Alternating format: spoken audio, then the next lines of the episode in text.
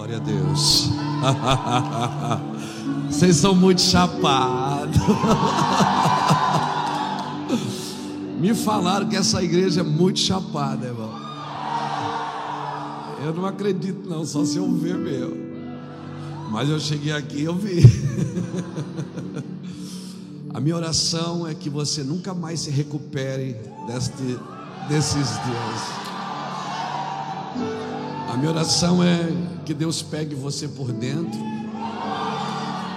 ajeite uma medida de graça na sua vida, na vida dos seus filhos e dos filhos dos seus filhos, e que você viva para ver a prosperidade de Deus na sua cidade. Não dá para viver uma conferência profética sem ser profético. E eu quero ser muito profético nessa noite. Às vezes a gente pensa que, ah, vamos fazer um culto profético, a gente pensa que é culto esquisito. Não é.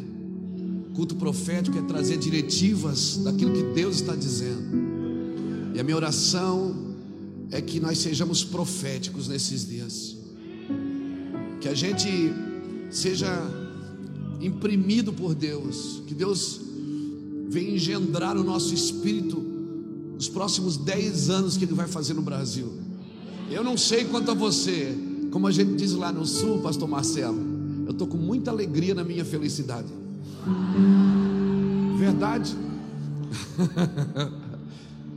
Está comigo o pastor Reuel. Reuel é um dos ministros de louvor do nosso ministério, é uma pessoa que Deus preparou para viajar comigo. Eu não viajo sozinho, nunca vou para lugar nenhum sozinho. Ou com Reuel ou com a Iraci. Eu prefiro a Iraci, né? Mas às vezes Deus quer que eu leve o Reuel, então, para me provar. Então, estou muito feliz de estar aqui, viu, Pastor Marcelo? A gente tem ouvido muito falar de vocês na nação. E sabe o que eu me, me impressiono? É que há anos atrás se falava de um ministério de avivamento, de uma cidade de avivamento, de um pregador de avivamento. Não está mais acontecendo assim. Tem focos de avivamento em toda a nação. E Deus está juntando fogo, amém? Ninguém mais é retentor de um avivamento. Deus está levantando pessoas. Essa é a geração dos improváveis. É a geração de Lázaro, quando Jesus foi em, em Betânia, ele não foi ver as obras esplêndidas de Marta e nem foi ver a adoração extravagante de Maria, ele foi visitar o morto. E ele só olha para o morto e diz: Vem para fora. Deus está fazendo isso, Ele está tirando a gente para de alguns lugares. Eu tenho andado na nação, a minha vida tem sido essa. Todos os dias eu tenho visto Deus levantando os improváveis. Amém? Amém? Então se prepare nos próximos dias. Se prepare, seja, esteja disposto, se exponha à glória de Deus nesses dias. Amém? Glória a Deus. Pastor Domingos, prazer estar aqui também, rever o Senhor. Fomos lá em Marília, fomos muito abençoados, a igreja fantástica, poderosa no Senhor, uma igreja muito abençoadora.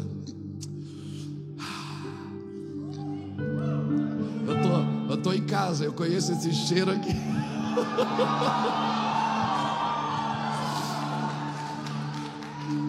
Diga para o irmão que está do seu lado: ó, se você tem juízo, é melhor você sair agora.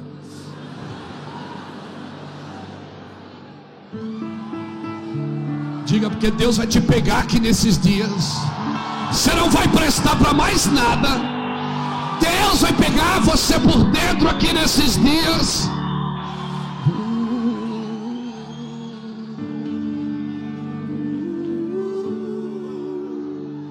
Deus está aqui. Aleluia. Tão certo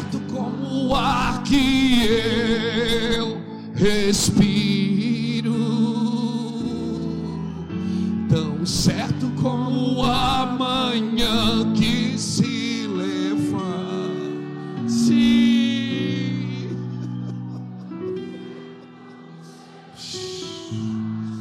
Podes me ouvir. Ele está aqui.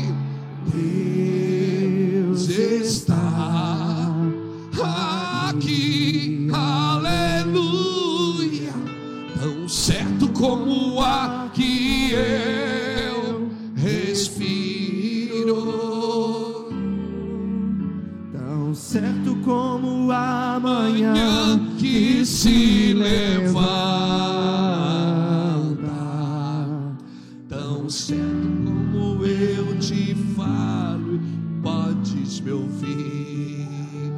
suas duas mãos para o céu e diga.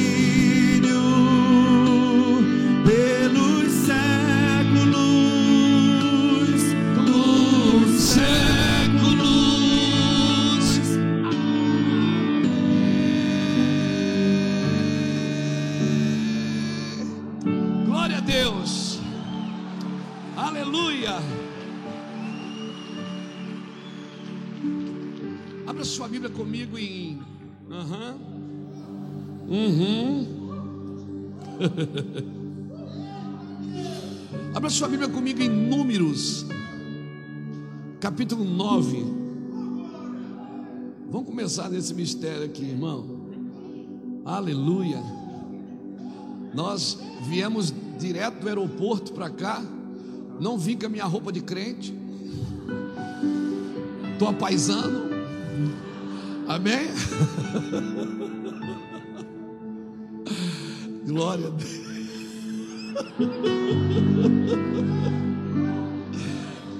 Mas tá gostoso aqui, tá bom demais, irmão. Aleluia. Te adoramos, Senhor. Meu nome é Luiz. Sou casado com a Iraci há 31 anos.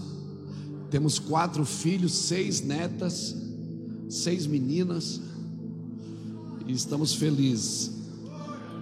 Pastorei uma igreja ali em Itajaí, Santa Catarina. Uma igreja começou com uns amigos, somos amigos de infância, os pastores, a maioria é amigo de infância. E estamos ali. E dali Deus tem nos levado em tantos lugares no mundo. Uma igreja que nasceu na porta de uma favela e de pessoas, tudo ex alguma coisa. Todo mundo era ex alguma coisa. Quem aqui é ex alguma coisa?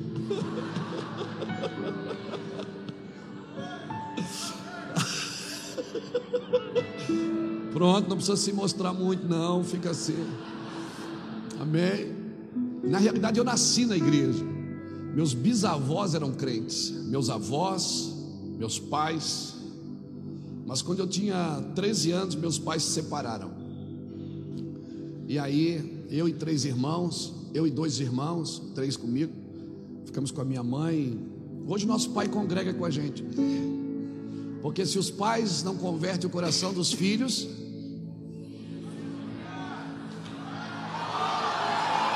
É, Deus não perde a viagem. Amém? Ser profético é isso. Nós estamos numa conferência profética. Ou a igreja é profética ou ela é patética. Ou ela trabalha por aquilo que está por vir? Quando Noé começou a construir a arca, estava chovendo? Ele não trabalhava porque estava chovendo, ele trabalhava porque iria chover.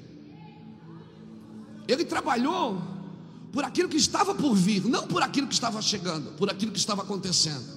Então nós não podemos nos mover só por aquilo que está acontecendo.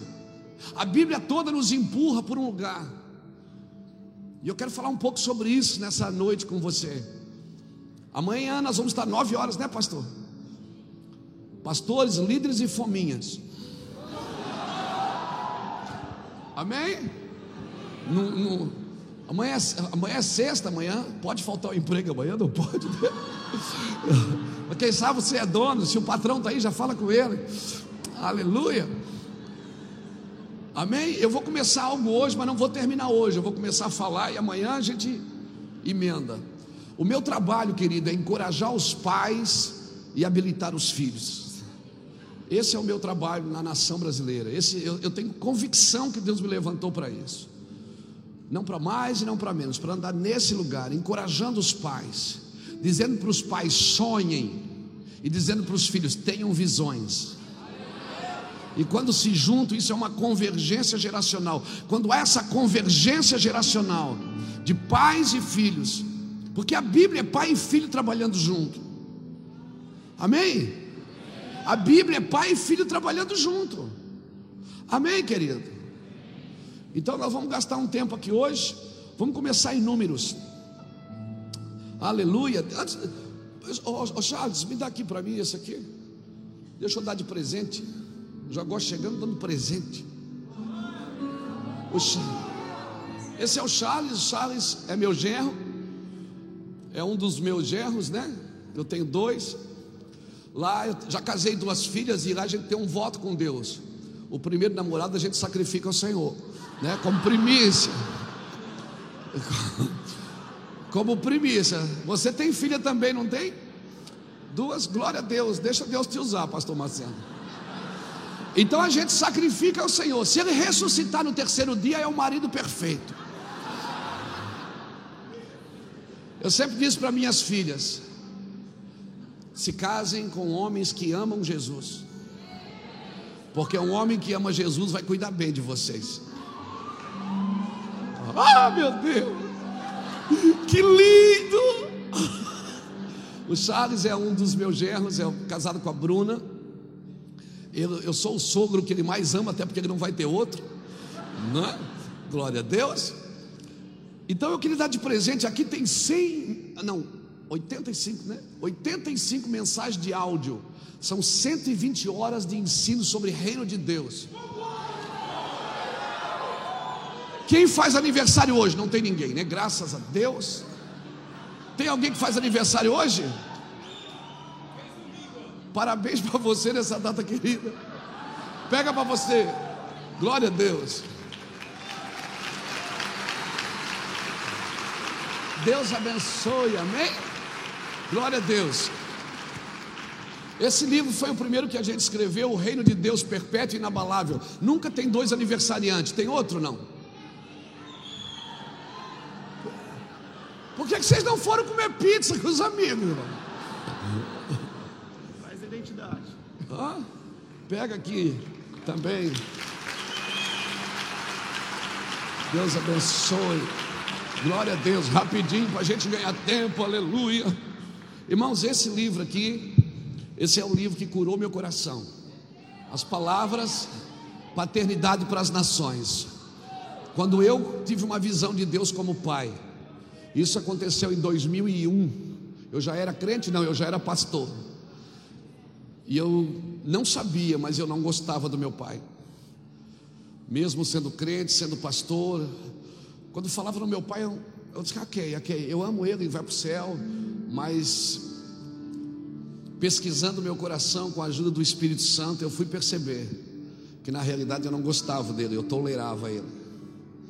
Porque toda criança que é criada sem pai, ela tem dificuldade de três coisas: proteção, direção e limites. E você, quando é criado sem pai, você tem dificuldade de ver Deus como pai. Então você trata como Deus, e um Deus você adora com sacrifício, um pai não, um pai é com honra. Um pai você honra ele. Amém? Quem aqui foi criado sem pai? Pega para você ali. Aleluia. Deus abençoe. Amém, querido?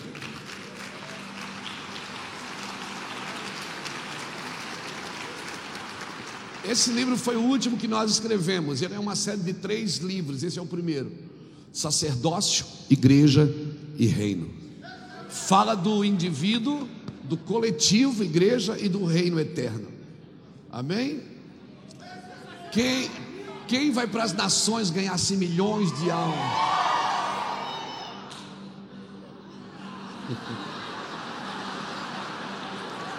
Dói.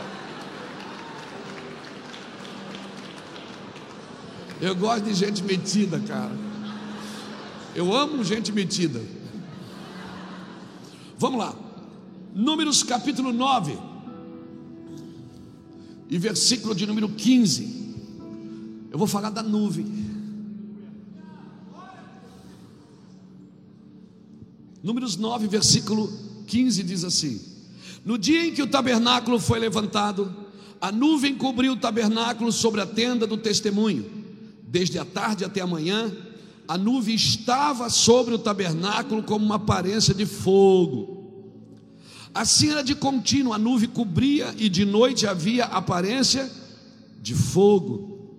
Mas sempre que a nuvem se erguia sobre a tenda, os filhos de Israel partiam no lugar onde a nuvem parava, ali os filhos de Israel se acampavam.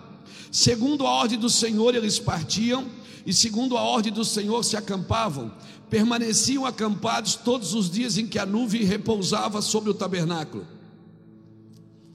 Quando a nuvem se detinha muitos dias sobre o tabernáculo, os filhos de Israel cumpriam a ordem do Senhor e não partiam. Se acontecia de a nuvem deter-se poucos dias sobre o tabernáculo, segundo a ordem do Senhor, permaneciam acampados, e segundo a ordem do Senhor, partiam. Às vezes, a nuvem ficava desde a tarde até pela manhã seguinte, e quando a nuvem se erguia pela manhã, partiam quer de dia, quer de noite. Erguendo-se a nuvem, partiam. Quando a nuvem se detinha sobre o tabernáculo dois dias, ou um mês, ou um ano, permanecendo sobre ele, os filhos de Israel permaneciam acampados e não partiam, mas erguendo-se a nuvem, partiam. Segundo a ordem do Senhor, se acampavam segundo a ordem do Senhor, partiam, cumpriam a ordenança do Senhor, como este ordenara por meio de Moisés, seu servo. Aleluia. Estende a mão para cá. Diga assim: Senhor, a palavra que eu preciso, que vai virar uma chave na minha vida, vai sair desse altar aqui hoje. Amém. Me abençoe. Glória a Jesus. O texto que nós lemos, o que mais lemos aqui nesses versículos foi: segundo a ordem do Senhor partiam, segundo a ordem do Senhor acampavam, segundo a ordem do Senhor seguiam, segundo a ordem do Senhor paravam, segundo a ordem do Senhor. Imagina, pelo menos 3 milhões e meio de pessoas saíam por 40 anos seguindo a nuvem. Eles não seguiam Moisés, eles seguiam a nuvem. Porque Moisés também seguia a nuvem. Imagina, você está ali, de repente a nuvem parava, você olhava para o seu amigo e dizia: Zé, parou. Vamos acampar. Quando você estava desmontando as cargas, tirando dos animais a carga, começando a montar suas cabanas. Eu olhava o outro e dizia: Zé, eu acho que a nuvem está movendo de novo. A nuvem movia de novo.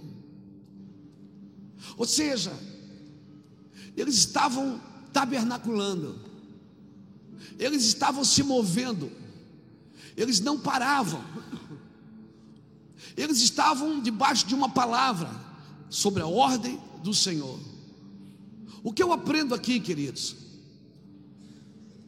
Que tudo que eu estiver fazendo para o Senhor tem que estar pronto para quando o Senhor disser: partam, se movam, avancem.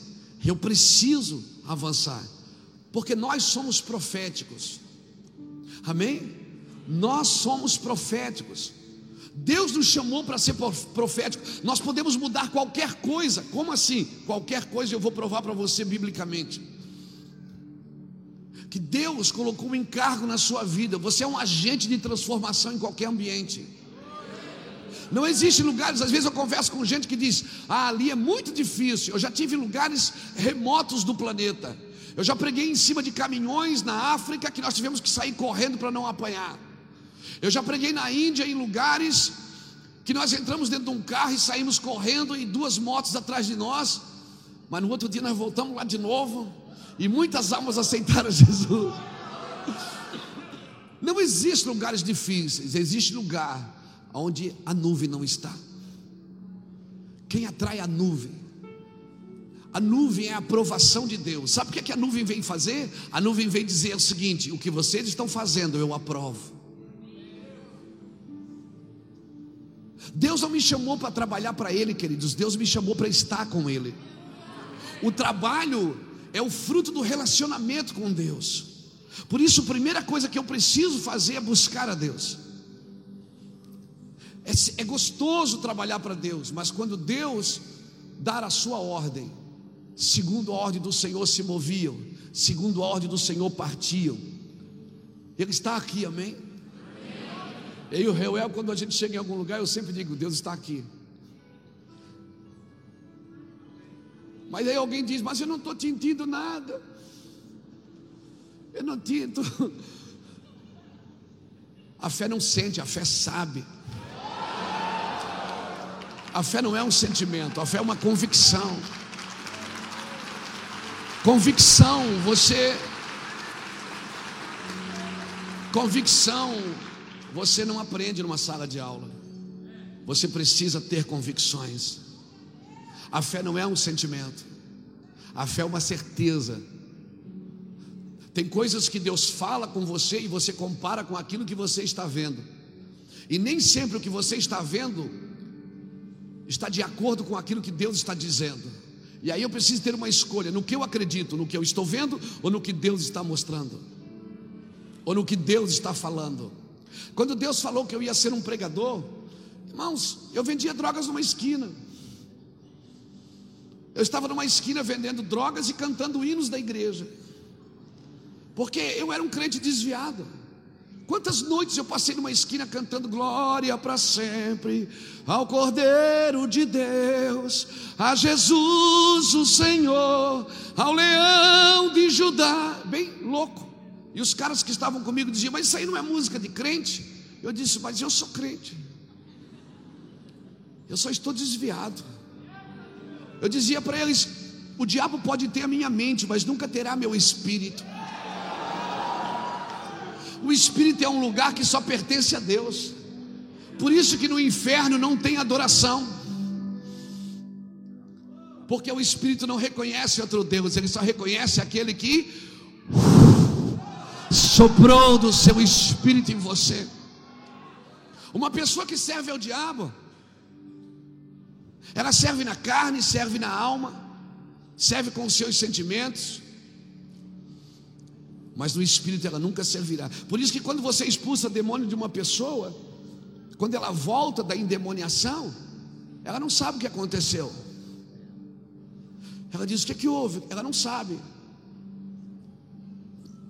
Porque Satanás toma sua mente. Mas o homem que serve a Deus, a sua mente é renovada. Dia após dia. Nós sabemos exatamente o que nós fazemos para Deus, amém? Oh, eu vou pular agora. Porque o que eu estou pulando? Porque eu quero. O meu espírito diz para a minha alma: adore o Senhor, pule. Então eu pulo.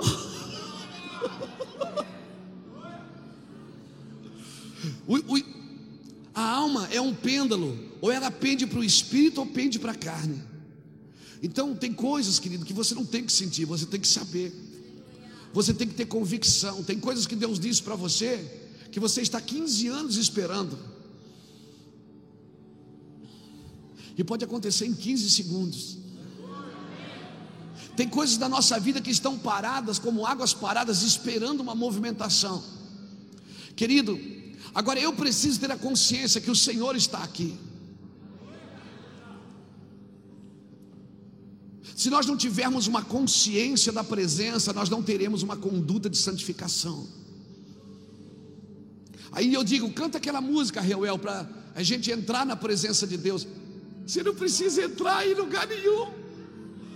Você só precisa entrar da onde você saiu. Se você nunca saiu, você não precisa entrar em lugar nenhum. Emanuel é Deus conosco, é Deus presente. Ele está aqui, cutuca alguém que está do seu lado, diga, Ele está aqui. Emanuel, o Deus presente, o Deus conosco. Sim, essa é a sua presença. Aleluia! Glória a Jesus. Amém, queridos. Sabe por que, que muitas vezes não somos proféticos? Porque não sabemos lidar com a dor, não sabemos lidar com o sofrimento. Parece que quando alguém está sofrendo, está em pecado. Não, não tire a aflição do seu cristianismo, senão você não tem por que militar. E aí você vai militar em causa própria, não vai militar na causa do reino. Uma mulher, quando está grávida, ela tem a opção de fazer parto normal ou cesariana. Às vezes não tem opção, às vezes ela precisa fazer cesariana. Mas vamos dizer que ela tem a opção. A diferença é que no parto normal, ela tem horas difíceis ali. E grita, e pula, e corre, e chama a mãe, e chama o pai, tem que ter gente para segurar. Mas no outro dia, ela pega a criança no colo e vai para casa cuidar do seu filho. A cesárea não. A cesárea, ela é isenta da dor. Ela tem um momento de parto sem dor mas no outro dia precisa de uma pessoa para cuidar da mãe e do filho. Às vezes eu penso que a igreja quer ter, quer gerar sem dor. Não, querido, não tire a dor, não tire a aflição. O nós precisamos é ser profético e saber que o nosso momento não nos define. O nosso momento não nos define. Às vezes você está passando um momento difícil, não seja definido por isso. Amém? Isso não define você. Às vezes a nuvem parava, eles paravam, às vezes a nuvem seguia, eles seguiam.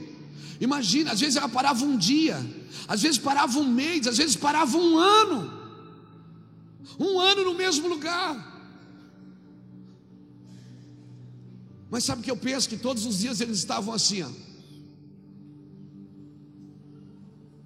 Eles viviam na terra, mas sua cabeça seus olhos estavam sempre fitados naquilo que se movia, porque o Senhor deu uma ordem. Segundo a ordem do Senhor, eles se moviam. Segundo a ordem do Senhor, e não adiantava, quando a nuvem se movia, tinha que pegar tudo, botar as crianças no colo, desmontar as cabanas e, e pegar tudo e sair atrás da nuvem.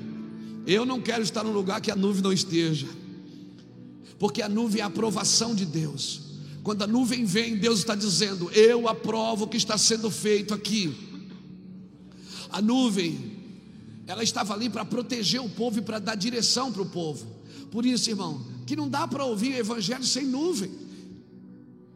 Um evangelho sem nuvem a gente não tem para onde ir. Um evangelho sem nuvem, a gente vai ficar só esperando alguém fazer algum benefício para a gente. O evangelho tem muitos benefícios, sim. Mas fique esperto. A nuvem vai guiar você até um lugar Amém? Esse é o trabalho da gente, esse é o nosso trabalho. Nós precisamos estar comprometidos com aquilo que o Senhor está dizendo. Se vamos ser proféticos, por que, que você acha que a Bíblia diz os dias de João Batista, os dias de Abraão, os dias de Davi? Por quê? Porque foram homens que deram sentido para os seus dias. Foram homens que, quando eles faziam alguma coisa, os dias tinham sentidos. Então o nome deles foi imprimido nos dias. Coloque o seu nome aí nesses dias, os dias de João, os dias de Luiz, os dias de Marcelo, os dias de Antônio, os dias de Maria. Coloque os seus nomes, dê sentido para a sua vida. Ou você vive ou só existe. Amém? Dê sentido para a sua vida, siga a nuvem. A presença de Deus, querido. A presença de Deus, eles conheciam essa presença. Eles não conheciam a presença em, eles conheciam a presença sobre. Está gostoso aqui esse ambiente, não está? Sabe por que está gostoso? Porque eu estou falando de Deus. Quando eu falo de Deus, eu atraio o poder de Deus. Mas quando eu falo com Deus, eu atraio a presença de Deus. Por isso, uma pessoa pode estar num culto 30 anos debaixo do poder e não conhecer a presença de Deus. Agora, o que te transforma não é o poder de Deus, é a presença. Alguém diz assim, pastor, ora por mim, transfere a presença. Você não transfere, você transfere o poder. A presença só vem se você fizer um lugar para ela. Se você construir um lugar para a presença, então ela vem. Às vezes eu estou em reuniões, as pessoas estão recebendo, está acontecendo milagres e eu estou lá secando. Mas eu vejo todo o vídeo seu pulando, dançando, porque eu não vivo por sentimento. Eu sei que ele está ali. Às vezes eu estou pregando, eu digo, Deus, eles estão sentindo, eu não estou sentindo nada. Ele diz: o, o seu lugar de sentir não é aqui, é só nós depois. Uhum. Amém? Seja tão extravagante com Ele como você é extravagante com as pessoas. Aleluia. Adoração, querido. Deus precisa ser adorado. Hein? Deus, se você adora, Ele é Deus. E se você não adora, Ele deixa de ser Deus? Você comprometeu a sua divindade? Não. Então por que, que ele pede adoração? Por que, que ele passa a Bíblia inteira dizendo adorai o Senhor, adorai o Senhor, adorai o Senhor, adorai o Senhor? Por quê? Se ele não precisa disso. Porque Deus sabe que você fica parecido com tudo que adora. Se você adora dinheiro, você vira avarento. Se você adora coisas, você vai virar idólatra. Mas se você adora Ele,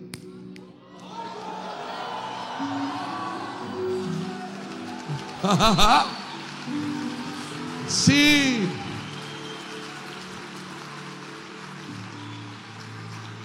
Por que, que você acha que César, quando Jesus pegou uma moeda e disse: De quem é essa imagem? Disse: É de César. Por que, que você acha que Jesus disse: De quem é essa imagem? É de César. Ele disse: Então dá a César o que é? Você sempre vai terminar na mão daquilo que você representa.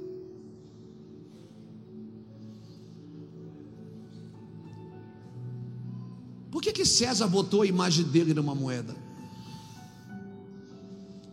Porque nós atrelamos a nossa imagem àquilo que é importante para nós.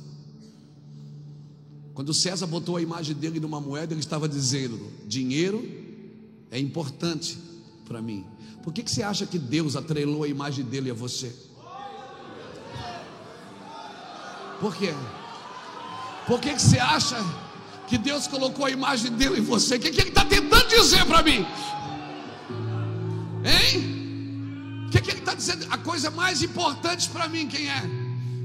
Quando ele coloca a imagem dele em você e diz: Você é a minha imagem e a minha. O que, que ele está tentando dizer? Luiz, você é importante para mim. Só que ele me fez a sua imagem e disse para mim: Não faças para ti imagem. Sabe o que ele está dizendo? Você não precisa. Deixa que eu faço. Viver profeticamente é viver na vontade de Deus, irmãos. É você acordar de manhã e dizer: Meu Deus, o que é que eu faço hoje, Jesus? Meu Deus, tem tanta coisa para fazer.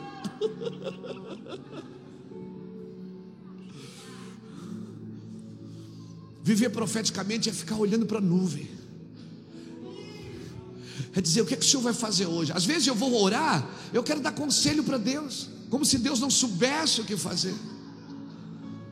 Oração não é para dizer para Deus o que Ele tem que fazer. Oração é para me dizer, Deus, não me deixe de fora do que o Senhor vai fazer, me leva junto. Sabe quando o pai, o filho, o pai sai, o filho, pai, leva eu, não, fica aí, não, leva eu.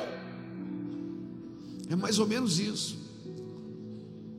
Salmo 139, verso 16 diz que no seu livro ele escreveu sobre mim sem que nenhum dos meus dias existisse. Deus fez uma biografia minha e eu não tinha nem nascido ainda. Pensa nisso. Então, se Deus fez uma história minha, eu preciso descobrir essa história. Deus não tem o plano B. Deus não olhou para você no, no berço e disse: Ó, oh, nasceu João, e agora? O que, é que eu faço com o João? Não. A Bíblia diz que no seu livro ele escreveu sobre mim, sem que nenhum dos meus dias existisse. Deus fez uma biografia minha e eu não tinha nem nascido ainda. Então qual é o meu encargo? É descobrir o que ele disse sobre mim. Quantas vezes eu estava nas drogas e eu disse: Deus, essa não é minha vida. Eu sei que não é minha vida, porque eu não tenho paz aqui. Eu não tenho paz. Eu sabia que aquele não era o meu lugar. Deus não tem o plano B, Deus só tem o plano A. E toda vez que eu saio do plano original, Deus cria um plano adicional para me trazer de volta para o plano original. O plano original de Deus é eu e você somos a maioria. O plano original de Deus é você saber por que, que você nasceu. Você está tentando descobrir quem você é. Você precisa primeiro descobrir quem Ele é. Ser profético é andar com Ele, porque Deus é geracional. Ser profético é você descobrir o que Ele está dizendo. Ser profético é descobrir quem Ele é. Um dia ele perguntou para os discípulos em Mateus 16: O que as pessoas dizem que eu sou? Aí eles disseram: Um diz que o senhor é Elias, outro diz que o senhor é isso, aquilo. Ele disse: E vocês o que dizem? Pedro pulou e disse: Eu sei, tu és o Cristo, o Filho do Deus vivo. Quando Pedro disse: Tu és o Cristo, descobriu quem ele era, o que é que ele disse? E tu és Pedro. Ou seja, quando eu descubro quem ele é, eu descubro quem eu sou. Ele diz: Pedro, você teve uma revelação agora. Revelação, revelar a ação. Quando você tem uma revelação de quem Deus é, ele diz: Pedro, não foi carne nem sangue quem te revelou, porque revelação só o Pai pode dar. Revelação ela só pode vir da eternidade. Amém? Só o Pai pode dar revelação. Louvado seja Deus. Deuteronômio 29, 29 diz que as coisas encobertas pertencem ao Senhor, porém as reveladas pertencem a nós e a nossos filhos para sempre, para que cumpramos todas as palavras desta lei. Revelação não é para criar, é para cumprir. Cumprir o que fora dito.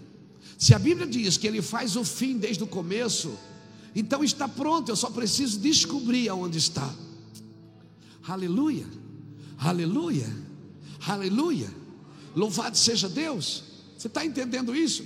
Você não precisa gostar da reunião, você precisa entender ela, porque você só desfruta do que entende. Ouvindo alguém o evangelho do reino e não entendendo, vem o maligno e rouba-lhe a semente. Quando você entende, você desfruta de todas as coisas. Quando você entende quem você é, você não mendiga mais amor, você não compra mais oportunidade. Quando você descobre quem você é, Luiz Hermínio, com essa cara aqui, ó, só tem eu no meio de 7 bilhões de pessoas que permeiam a face da terra. Eu sou o único Luiz Hermínio que tem essa impressão digital.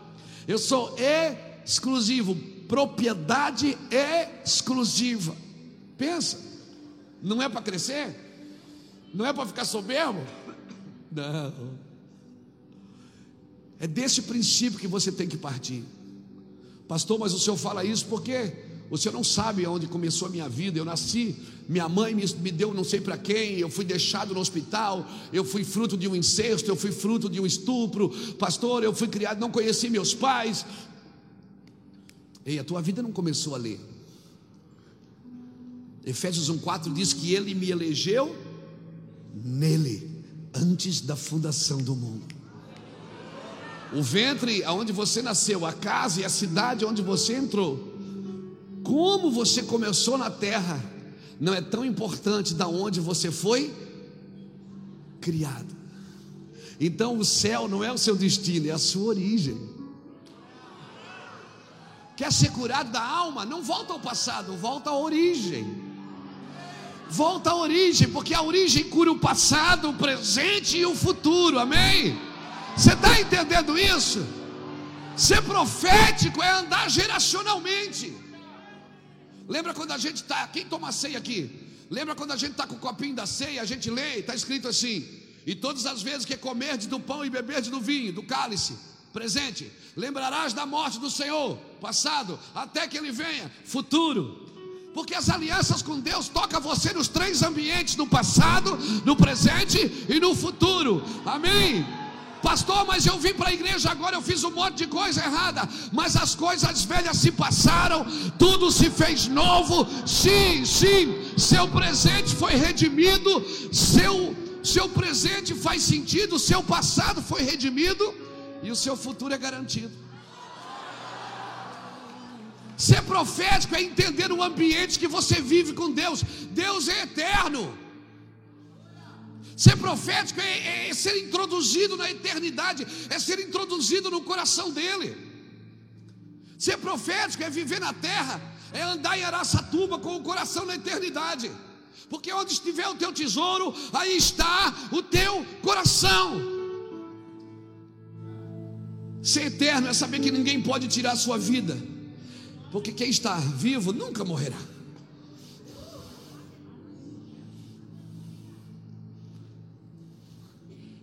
Quem aqui já ouviu uma palavra assim, ó, eis que eu te digo, filho meu? Já ouviu? Não é bom? Não é bom? É bom, não é? Hoje eu cheguei aqui, irmão, já deu no meio assim, tal, eu já peguei, disse é minha. Não é bom ouvir uma profecia e dizer assim, alguém dizendo, eis que eu te digo. Não é? Quem aqui já recebeu? Você não chorou? Você ouviu as primeiras 30 palavras, depois não ouviu mais. Caiu no chão, chorou, babou.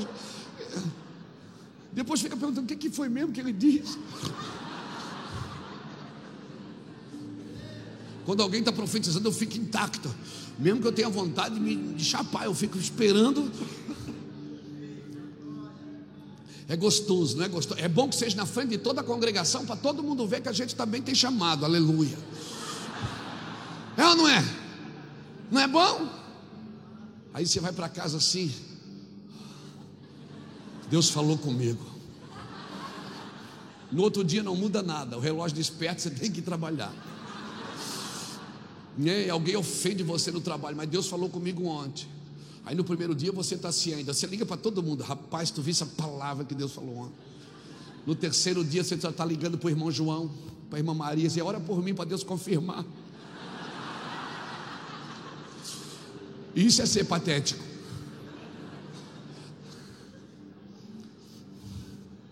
Isso é ser patético. Sabe por quê? Porque assim como desce a chuva e a neve do céu, e para lá não volta, mas antes rega a terra e dá semente ao que semeia e pão ao que come, assim é a palavra que sai da minha boca. Isaías 55 diz: Ela não voltará para mim vazia, ela prosperará para aquilo que foi designada. Sim, ela prosperará para aquilo que foi designada. Sobe, um, sobe alguém comigo aqui, vem cá. Sobe uma pessoa aqui comigo. Ninguém quer trabalhar, não? Pois eu divido a oferta com você. Como é seu nome? Íria. Íria? Íria. Glória a Deus. Quando Deus fala assim, te diz o Senhor, vou fazer isso, vou fazer aquilo, você pega a palavra. Você pega a palavra. Só que três dias depois, está tudo normal, não mudou nada. Aí você fica, meu Deus, fala comigo, Senhor. E Deus diz: faz aí, faz três dias. Mas, Senhor, porque não mexeu nos seus sentimentos. A nuvem, quem, quem vê a nuvem voltar? Quem vê chover? Chove aqui nessa terra? Você vê a chuva cair? Mas para lá ela torna, você não vê ela voltar. Você vê a chuva voltar? Por quê? Porque o processo é evaporação, você não vê. Então, quando a ilha recebe uma palavra, é chuva caindo sobre ela. A chuva é gostoso, porque o que você vê, você glorifica. Mas quando você não vê, a sua alma não, ela não alcança aquilo que você não vê. Só o seu espírito. E aí, essa palavra tem o poder de pegar a ilha por dentro e levar para o Senhor. A palavra não volta vazia. Quando Deus te dá uma palavra, não é para você receber, é para trazer você para Ele. Trazer você para Ele. Ela vai prosperar para aquilo que foi designada. Toda palavra que você recebe, o poder da palavra, ser profético é isso é mudar a vida das pessoas. Aquela pessoa que senta do seu lado no avião, você nem conhece ela. Em nome de Jesus, Senhor, pega ela. Senhor, dá uma experiência com ela, que ela fica doidona aqui do meu lado agora. Eu vivo fazendo essas coisas. Verdade. Quando você recebe uma palavra, essa palavra ela quer pegar você por dentro e levar você para Deus, para você ser transformado. Amém? Obrigado, querida. Deus abençoe. Você está entendendo isso? Entendeu isso? Então a palavra não pode voltar vazia. A palavra veio buscar você para a eternidade. Ela veio buscar você para mais perto de Deus. Era isso que a nuvem fazia. Por que, que a nuvem veio? Você leu? Nós, porque eles tinham terminado o tabernáculo. Quando eles terminaram o tabernáculo, a nuvem veio. Por quê? A nuvem veio aprovar o que eles tinham feito, o que eles tinham construído. Por isso, não ouça um evangelho sem nuvem. O evangelho tem que ter nuvem, tem que ter direção. Se a nuvem, por que, que a nuvem tem que vir? Porque a nuvem nos dirige, ela, ela nos conduz. Quando Deus te chama, Ele te chama para o propósito. E tudo que Deus faz em você não tem a ver com você. Nunca foi sobre nós. Não tem uma canção assim? Nunca foi sobre nós. Sempre foi sobre Ele. O que Deus está dando para você não tem a ver com você, tem a ver com todo o coletivo. Deus é coletivo. Tudo que Deus faz a um indivíduo é para convergir ao coletivo. Tudo que Deus dá a uma pessoa tem a ver com todos. Segundo Samuel capítulo 5, versículo 12, a Bíblia diz que Davi tinha convicção que Deus o chamara para ser rei por causa de Israel, o seu povo. Eu tenho convicção que Deus me chamou para ser um pregador, não é por causa de mim, não tem a ver comigo, tem a ver com o que Deus quer fazer no Brasil. Deus deu uma igreja linda para vocês aqui, não tem a ver só com vocês, tem a ver com a cidade, tem a ver com o estado de São Paulo, tem a ver com a nação brasileira. Por isso que está acontecendo aqui não pode parar em vocês. Vocês são rio, não são represa, deixa a água correr.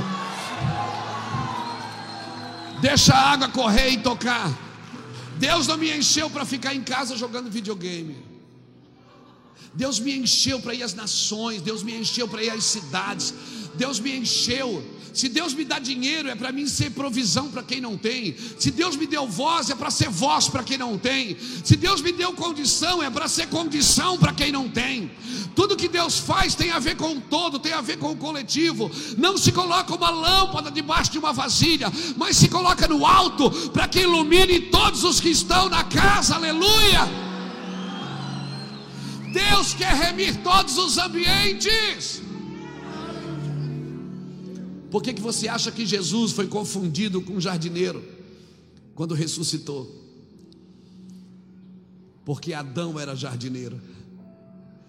Jesus estava remindo ah, o cultivo da terra. Por que, que você acha que ele sangrou primeiro no jardim para depois sangrar na cruz? Porque ele remiu o ambiente que Adão perdeu. Ele sempre vai remir os ambientes aonde teve problemas, aonde teve quedas. Sabe quem governa a sua casa? Quem é adorado lá. Sabe quem governa a sua empresa? Quem é adorado lá. Sabe quem governa o seu casamento? Quem é adorado nele. Sabe quem governa as suas finanças? Quem é adorado com ela.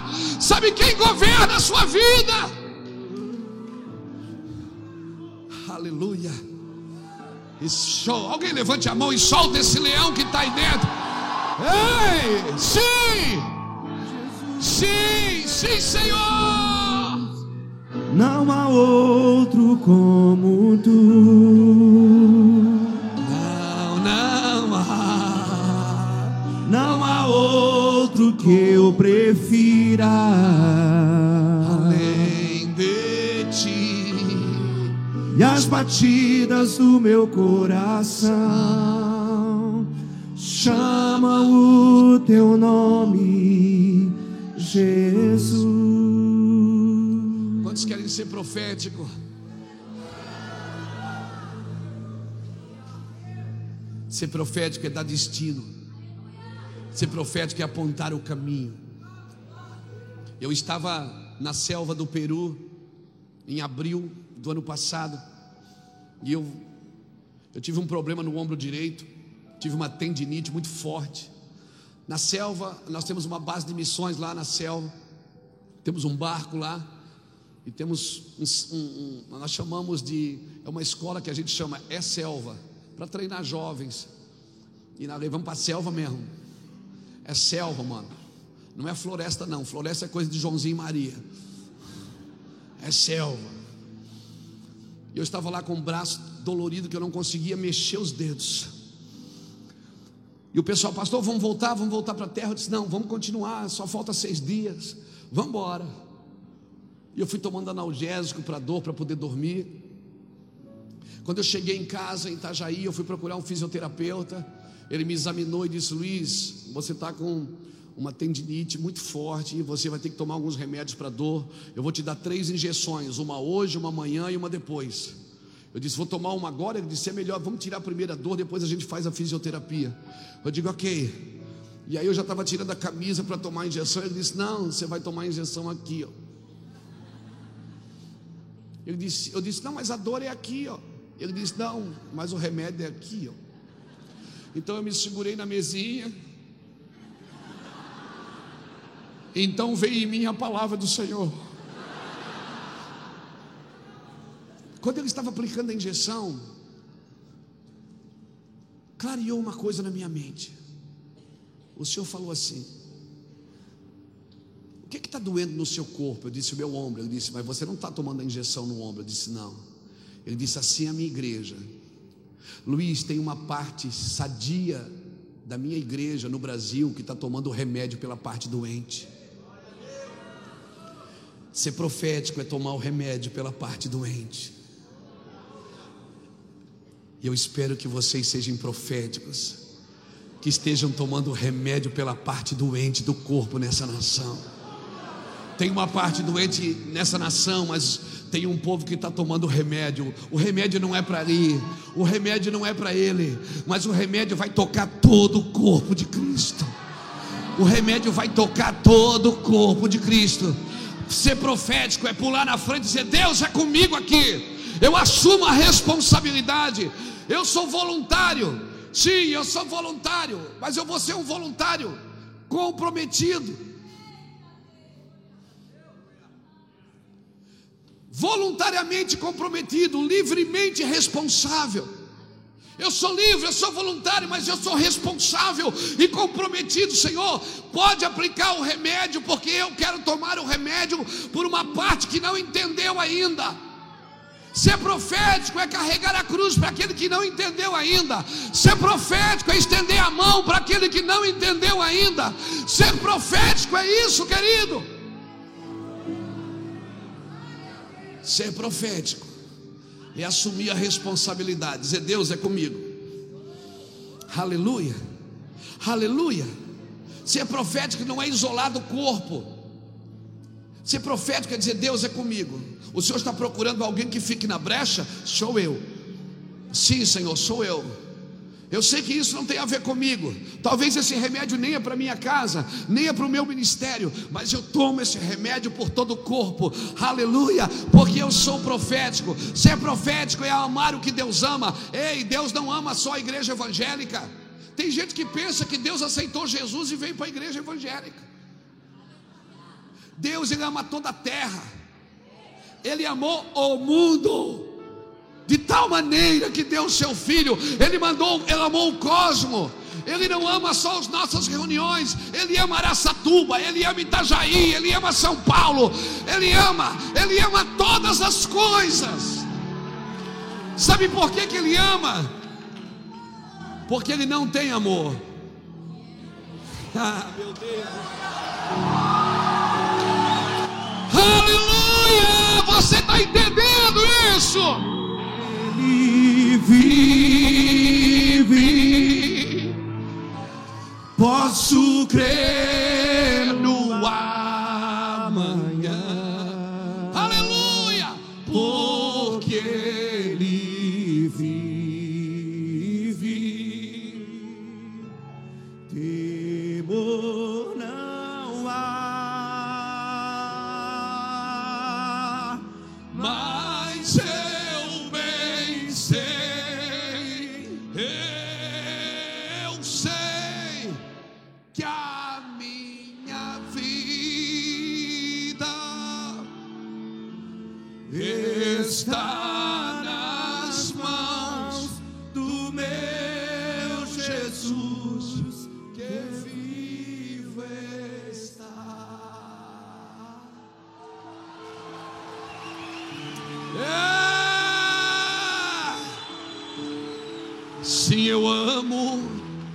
a mensagem da cruz. Até morrer eu a vou proclamar. Levarei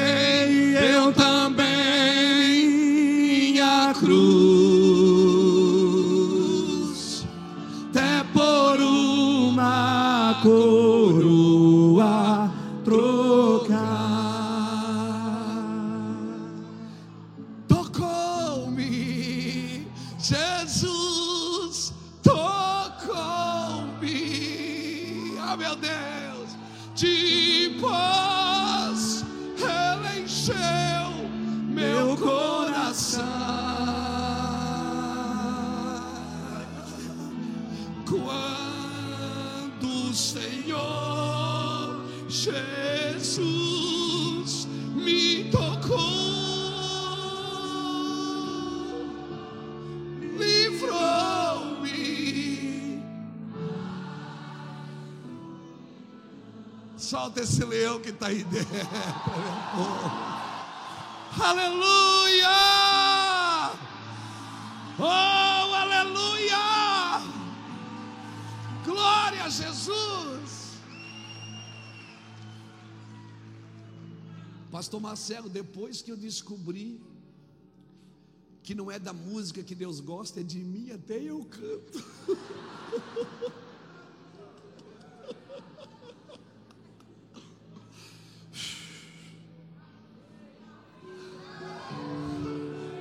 música que Deus gosta, é de você.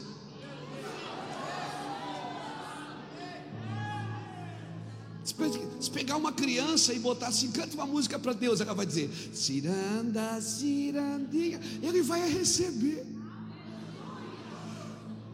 É Porque não é da música que ele gosta, é de você. Está entendendo isso? É de você. Ele diz, filho meu, me dá o teu coração. Porque se ele tem um coração, ele tem tudo que é seu. Quando ele se move, você se move. Quando ele fala, você obedece. Aleluia. Ser profético, querido, é andar na dimensão dele, é ser convicto, é viver em amor. Ser profético é andar com ele. Amém. Quando ele se move, você se move. Às vezes você está ali tanto tempo na mesma coisa, de repente a chave vira. Quando a chave vira, não é assim quando você lê um texto da Bíblia. Às vezes você está 10 anos no mesmo texto, não entendeu. Num dia, você está dentro do carro dirigindo, nem a sua Bíblia está ali. De repente, aquele negócio salta dentro de você. Eu, eu sou muito assim, às vezes eu estou passeando com a Iraci, lá em Itajaí, então eu começo a orar em línguas dentro do carro, de repente, eu começo a chorar dirigindo, diz, quer voltar para casa? Eu digo, quero. Porque eu sei que eu vou mergulhar por alguns minutos, por algumas horas e a coisa vai ficar grande. Nós temos um caso de amor muitos, de muitos anos. Deixa eu te falar uma coisa, querido. Você está numa conferência profética. A palavra conferência vem da palavra conferir. Confira na sua vida se você está sendo profético. Ou se você só está funcionando, Deus não te chamou para funcionar, Ele te chamou para fluir. Você tem que funcionar fluindo. A pior coisa que tem é você botar o serviço num lugar que não está o seu coração. Por isso, Deus quer o seu coração. Lembra quando ele chamou Moisés? O que é que ele disse para Moisés? Põe a mão no seu peito. Moisés põe a mão no peito. Quando tirou a mão, o que é que tinha na mão? Porque como estiver seu coração, assim vai estar seu serviço. Não é o serviço que impressiona Deus. é o seu coração. Então não precisa trabalhar, pastor. Não, é porque é impossível você viver com Ele e não se comprometer com o que Ele está comprometido. É impossível você viver com Deus e não cheirar Ele, passar tempo com Ele, e não quando Ele disser quem eu vou enviar, e você pular na frente e dizer: Eis-me aqui. É impossível você não estar comprometido com isso. É impossível você não querer comprar, tomar o remédio no lugar do doente. É impossível. Se você anda com Deus, você vai ser profético o tempo inteiro. O tempo inteiro. Abra sua Bíblia comigo em Deuteronômio, capítulo 6. Ah. Se eu não tenho para onde voltar. Só tenho você, Deus.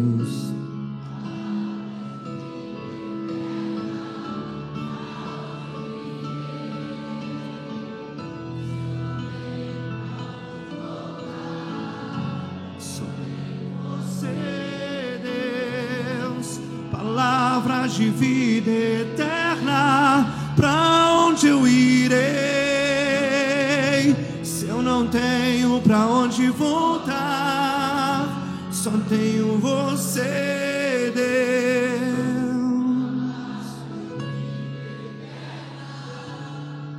Pastor, mas eu tenho perseverança porque eu continuo fazendo. Perseverança não é continuar fazendo, é continuar crendo. Porque você pode fazer sem crer. Você pode botar no piloto automático e continuar funcionando. A ideia é você crer. Você é possível fazer sem crer, mas é impossível crer sem fazer.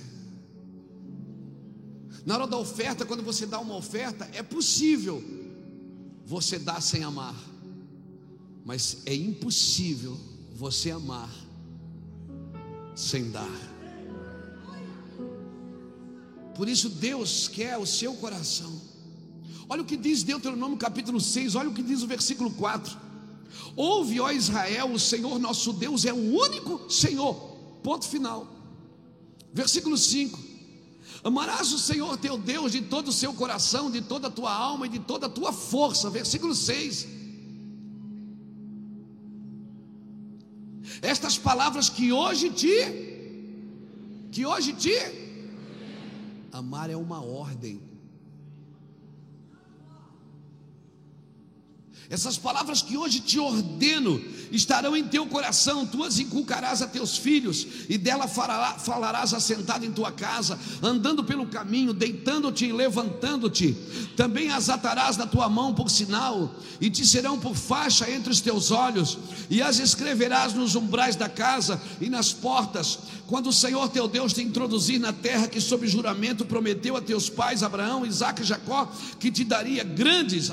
Agora pega isso grandes e boas cidades que não edificastes, casas cheias de bem que tu não enchestes, poços abertos que tu não cavastes, vinhas e olivais que tu não plantastes. E quando comeres e te fartares, guarda-te de não que não te esqueças do Senhor que te tirou da terra do Egito e da casa de servidão. Sabe o que o Senhor está dizendo com esse texto? Ele está dizendo o seguinte: Eu sou o único Deus. Ponto. Artigo definido. Fato consumado, acabou. Não procure outro Deus. Depois ele diz: Tu amarás o Senhor de todo o teu coração, de toda a tua alma e com toda a tua força. Intenso, você vai ser intenso. Depois ele diz: Essas palavras que hoje te ordeno, é uma ordem.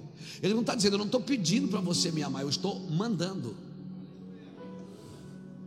Mas eu, isso eu entro em parafuso, porque diz assim: ó, Senhor, o Senhor diz que o amor é doador, agora o Senhor está dando uma ordem para me amar? Como assim? Amor obrigado? Ele diz, Luiz, deixa eu te explicar uma coisa. Efésios 1,4 diz o quê? Que ele me elegeu nele. Então, da onde eu saí? Da onde eu saí, irmão? Dele. Então, qual é a natureza que eu tenho? Ele é amor. Se ele é amor, eu tenho que ser. Ele é justiça. Justiça. Ele é santo. Ele é puro. Ele é generoso. Sabe o que ele está dizendo? Ele está dizendo assim, Luiz, como você saiu de mim, você ama. Você pode estar tá fazendo mal para alguém, mas tem amor aí dentro. Eu sou a sua natureza. Se você não estiver fazendo para mim, você vai estar tá fazendo para alguém. Esses dias eu estava discutindo com um rapaz, ele dizia assim para mim: discutindo não, brigando. Ele disse: Pastor, o senhor dizima? Eu digo dizimo. Ele disse: Mas o senhor sabia que o dízimo não é de Deus, né? É da velha aliança. Eu disse: Mas eu dizimo. Para mim não tem velha e nova, para mim é, é aliança que eu nasci de novo. Quando eu nasci de novo, passou tudo a ser uma nova aliança para mim. É tudo uma aliança só. Ele disse: É, mas eu não dizimo. Eu disse: Claro que dizima. Não dizimo. Eu disse: Dizima. Você só não sabe para quem mas você dizima. Porque todo mundo dizima. Por quê? Porque é da tua natureza. A tua natureza é generosidade. Louvado seja Deus. Vem um, vem um homem aqui agora. Vem um homem. Vem cá. Porque eu vou ter que pegar você aqui. Vem cá. Como é seu nome? Guilherme. Guilherme. É o Guilherme. Quando o Guilherme nasceu, o Guilherme nasceu em Deus primeiro. Deus formou, mas Deus não formou ele do pó da terra, formou, mas não criou. Deus criou o Guilherme nele, ele me elegeu nele, antes da fundação do mundo, para que eu fosse santo. Olha, teu coração está batendo. Você viu? Viu? Bateu. E forte. Graças a Deus. Graças a Deus. Quando ele criou o Guilherme, aleluia. Se comporte, você está numa igreja evangélica, irmão. Aleluia. Quando ele criou o Guilherme, ele, for, ele criou o Guilherme nele. Só que ele tirou o Guilherme e depois entrou no Guilherme. Você está entendendo isso? Sempre foi uma coisa só, amigo. Você estava nele e agora ele está em você. Você está entendendo isso, Guilherme? Só que ele formou você do pó da terra. Tudo que Deus criou, ele disse: haja e ageu, e ouve. Só para você relaxar um pouco. Deus disse: haja e. Mas o homem não, ele disse: façamos para deixar bem claro que a minha relação com Deus é de toque, é de afeto, é de carinho. Por isso que todo homem que lidera a sua casa, seu ministério, tem que ser um homem de toque.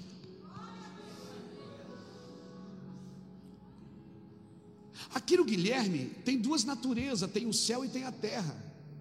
A música do meu amigo Davi Fernandes, céus e terra se encontram, alinhando. Onde é que céus e terra se encontram?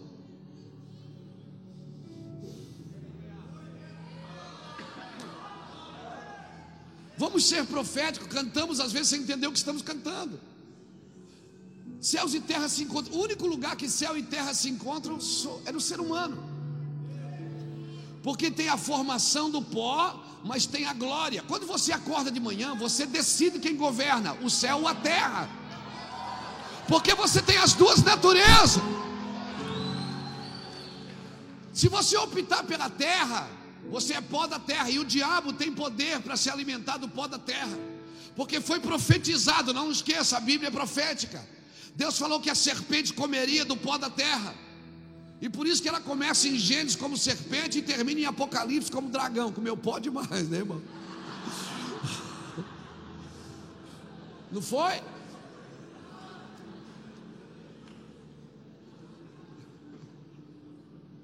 Quando o Guilherme acorda pela manhã, você decide quem governa a sua vida: se é o céu ou se é a terra. Se é a terra, você vai viver atribulado. Você vai viver correndo atrás de dinheiro, correndo atrás de coisa, correndo o dia inteiro correndo.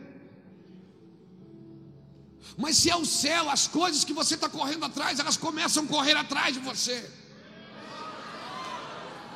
Porque o reino dos céus não é comida nem bebida, mas é justiça, paz e alegria no espírito. Você está entendendo isso, amigo? Quando você acorda de manhã, amém. Você decide quem governa. Você que decide quem governa. Aí, Deus vinha todo dia conversar com Adão. E aí, Adão, tudo bem? Beleza? Botou nome em alguma coisa hoje? Ah, pastor, ah, senhor, chamei aquele cara ali de elefante ali, ó, elefante. Ah, elefante! Que bonitinho, Adão. Vai ficar elefante para sempre agora, porque você me ajudou.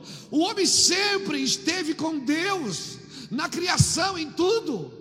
Deus sempre deixou o homem participar. E por que, que nós não deixamos Deus participar? Adão, e o nome daquele lá? Aquilo é girafa. Ah, girafa, que bonito. Vai ser girafa para sempre agora. Mas Deus pega Adão pela mão e diz assim: Adão, a Bíblia diz que para Adão não se achava uma companheira que lhe fosse idônea. Aí Deus diz assim: Adão, está vendo esses animais? A Bíblia diz que Deus levou Adão diante dos animais e disse: Mas para o homem não se achava uma companheira. Sabe o que Deus estava dizendo para Adão no original ali? Estava dizendo o seguinte: Você nunca vai poder se relacionar intimamente com esses